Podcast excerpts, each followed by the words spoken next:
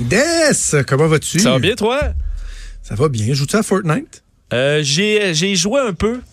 Mais euh, finalement, en fait, c'est que moi j'aime tirer le monde puis le, côté de, tu sais, la, la, place se rétrécit, mais la construction des maudits murs, là, se faire une tour, se faire un escalier euh, par hein? rapport ah à l'infini. Ah, ça me gosse là. Faut que tu sois comme un euh, charpentier pour jouer à Fortnite. Ouais, c'est ça. Puis là, t'apprends les boutons, puis là, tu te fais une espèce d'escalier en bois, mais à mesure que tu cours, tu le construis là, à pleine vitesse, là, comme si c'était ça la vie là. Fait que euh, non, ça m'énerve. Fait que j'ai arrêté. On va continuer de jouer à Mario Kart. L'action collective, toi, ça, te parle-tu? Ou euh? Euh, ben, en fait, je, je sais pas. Mais j'ai essayé de jouer parce que j'ai des. Euh, mettons, les, des, jeunes dans mon entourage qui disaient On va jouer, viens jouer à Fortnite, jeunes du secondaire. Puis là, j'essayais en ligne de jouer avec eux, mais c'était impossible parce que là, il faut que tu achètes le skin. Là donc, ton habit. C'est ça, tout dépend. Ben oui. hey, mais toi, mais toi, t'es l'habit. Parce que moi, je m'en fous de l'habit, le personnage de base, c'est parfait. Non, non, non, hey, change ton gun, mets le gun avec euh, telle couleur. Je, mais je m'en fous. Puis là, non, non, mais là, tu seras pas assez cool. Sur... Je m'en fous. C'est encore plus drôle si tu te fais abattre par quelqu'un qui a le premier costume gratuit dans ma tête. Mais bon, c'est pas. Euh, fait que j'ai débranché ça. J'ai dit, les gars, amusez-vous. Moi, je, je, vais faire autre chose. Je vais faire autre chose. OK. Bon, de toute façon, euh, et là, je vais faire un lien vers ton premier sujet. Admettons que les, les créateurs de Fortnite décident de s'excuser excuser éventuellement au bout d'une action collective. Euh, est-ce qu'il devrait pleurer ou ne pas pleurer? Parce que c'est ta question. Hein? On compare Justin Trudeau qui fait des excuses à tout bout de champ avec la petite arme à l'œil versus François Legault qui, lui, s'est solennellement excusé au peuple autochtone sans pleurer. Euh, est-ce qu'il y en a un des deux qui est, qui est mieux que l'autre? c'est ça la question que tu poses? Oui, parce que bon, cette semaine, on a vu, tu l'as dit, François Legault s'excuser au peuple autochtone. Le fait de façon assez euh, solennelle. je pense que ça a été bien apprécié. Justin Trudeau est réputé pour comme étant peu plus démonstratif avec ses, les, les, pleurs et tout ça. Et hein. euh, ça tombe bien parce que cette semaine est sortie une étude là-dessus, étude de 10 ans sur est-ce que le, la démonstration physique d'excuses, au-delà des mots, donc c'est-à-dire pleurer, s'agenouiller, euh, s'incliner, euh, donc tu sais, faire tout ça, est-ce que ça a un effet sur l'excuse, sur l'efficacité de l'excuse?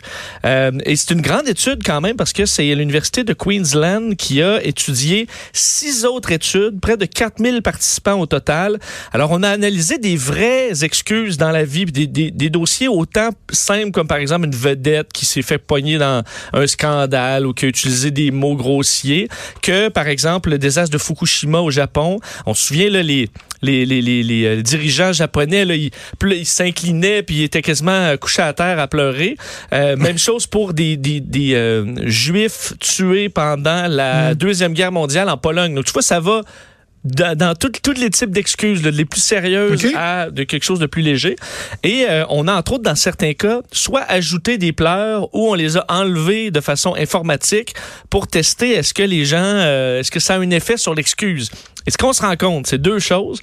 La première, c'est que donc tout ce qui est non verbal, euh, pleurer et compagnie, ça ça aide pour une chose, c'est-à-dire qu'on on sent que les excuses sont plus sincères et la personne paraît plus aimable. Donc ça, ça a un effet pas nécessairement gigantesque, mais ça a un effet. Les gens étaient pas nécessairement plus sceptiques ou cyniques ou avaient l'impression que c'était fake. Euh, alors ça, c'est positif. Pour C'est un point pour Justin Trudeau qui en met un peu plus. On a l'impression qu'il est plus sincère. Euh, le problème, c'est que quel est le but, euh, Maude et Jonathan, de s'excuser? C'est de se faire ben, pardonner. Voilà, c'est de, ah. c'est de se faire pardonner. Et euh, les chercheurs ont poussé ça à savoir est-ce que ça a un effet sur le, justement, le taux de pardon et euh, aucun. Ah, que, que, tu brailles, que tu brailles pas, ça change. Aucun, on a l'impression que tu es plus sincère, mais est-ce que ton te pardonne plus, pas tout, aucun effet. Euh, au point ah. où les chercheurs disent, on s'est vraiment questionné parce que ça fait comme pas de sens, euh, qu'il y a un effet sur euh, la perception, mais pas sur le, le, résultat. Et ben, on n'a pas trouvé d'autres explications à part qu'il faut croire que des excuses, t'en prends bonne note, mais ça veut pas dire que tu euh, t'acceptes ou pas. Et ça, faut rappeler que c'est, ce que je l'ai pas fait au départ, c'est les excuses publiques. les excuses en privé ça, ça l'effet est là. Dans tous les cas, euh, les gens pardonnent beaucoup plus. C'est vraiment les excuses publiques faites à une population ou autre. Et euh, ça, ben, il faut croire que pleurer, pas pleurer, ça change rien sur le. Ah, J'aurais l'impression que des excuses où, mettons, il y a, présence de larmes, mais qui ne sont pas euh, ressenties comme étant sincères là, tu passes à côté de la traque, mais deux fois plus. Là. Ça se peut. Sauf que. quelqu'un qui en, qui en mettrait, là, qui fake un peu. Là, ben, c'est quand même dur, là, je te dis de pleurer là. là. Ben, ouais. Un peu de VIX en dessous des yeux. Du... Admettons, de VIX en dessous des yeux. oui, mais tu vas arriver déjà en broyant par temps. Là. c'est moi, même non, il y a des trucs, tu t'en mets, non, ah, tu t'en mets un petit peu sur le doigt. Puis là, tu sais, sur le, le, le, ben bord du doigt, puis là, à un moment donné, pendant que tu parles, tu sais, regarde, tu, commences à sentir l'émotion qui monte. tu, fais, tu fais quelques reniflements. Et là, le, le reniflement t'amène à, à, ah, à, te frotter. Puis là, ça fait genre, wow! C'est tellement fort. Eh, voyons, t'es dormi un pro. Qu'est-ce que. Ben, je suis un relationniste. je suis un king de bullshit.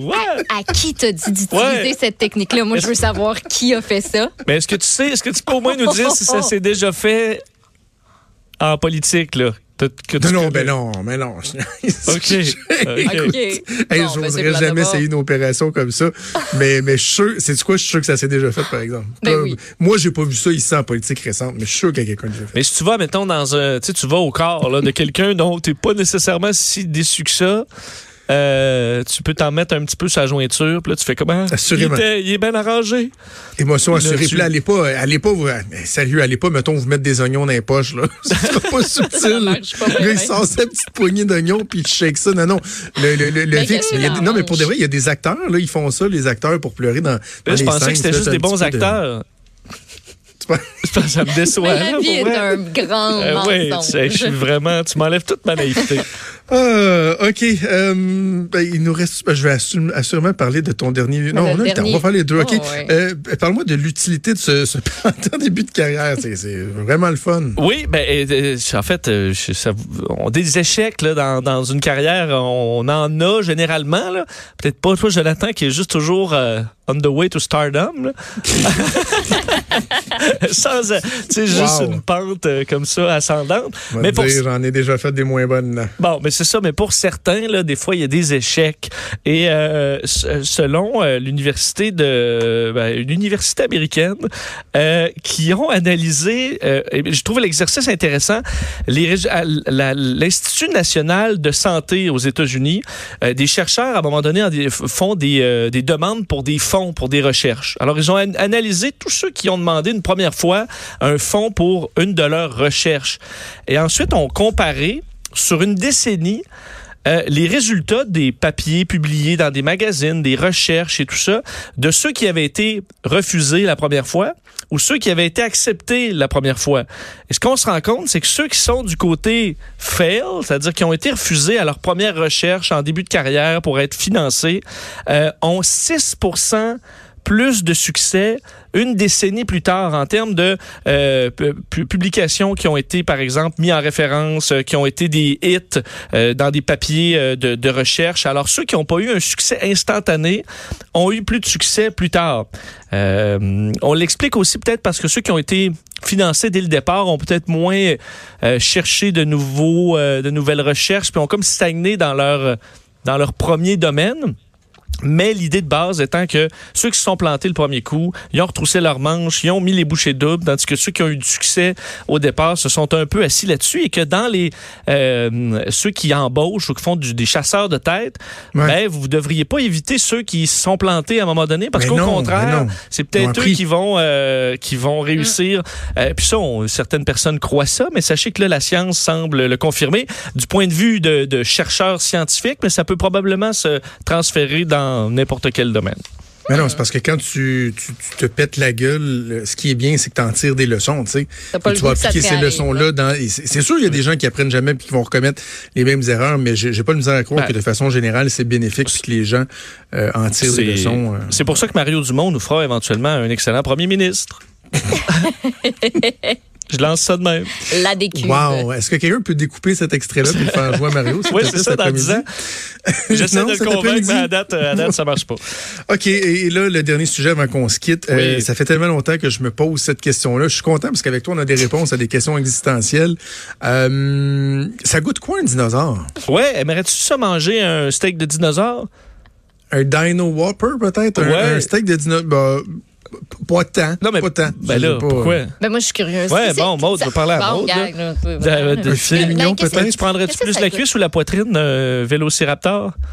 Ben, chez Saint-Hubert, je prends toujours la poitrine. Fait que, je suis rendu cuisse maintenant. T'es rendu cuisse. Ouais, c'est ça. On dirait qu'en évoluant, on vient cuisse. Oui, oui, parce qu'on se rend compte que c'est sec, la Christie de poitrine. C'est ça. Donné, tu t'en rends compte. Là. Ben, je, suis, je suis quand même d'accord. Euh, en fait, c'est un dossier sur CNN ce matin sur euh, à quoi goûtent les dinosaures. Fake news! C'est un gros dossier. Euh, oui, oui. matin. You're fake news. Oui, pour faire changement de, de, de, de Donald Trump. En fait, d'un, ils font référence à une étude sur on a parce que les, les, euh, les, les, oiseaux sont, de loin descendants des dinosaures. Entre autres, les poulets.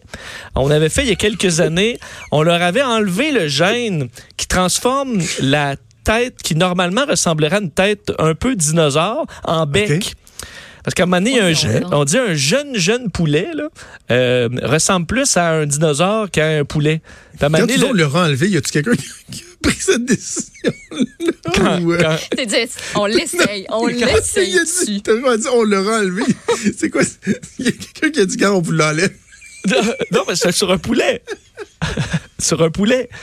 Non, mais tu dis qu'avant, il y avait ça. Avant, avant quoi? non, mais c'est quoi?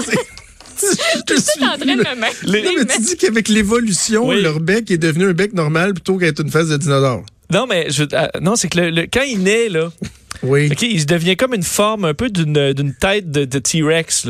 OK? Et, et le, la grosse mâchoire, à un les gènes euh, les kick in, puis là, ça devient, ça se transforme en bec.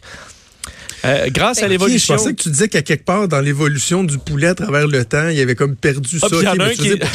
je comprends, il y en a un qui est né avec un bec. Je suis là, Jésus oui, c'est ça, c'est ça. Et là, en modifiant le gène qui transformait ça en bec, on a réussi à faire des, euh, des espèces de oh. poulets raptors.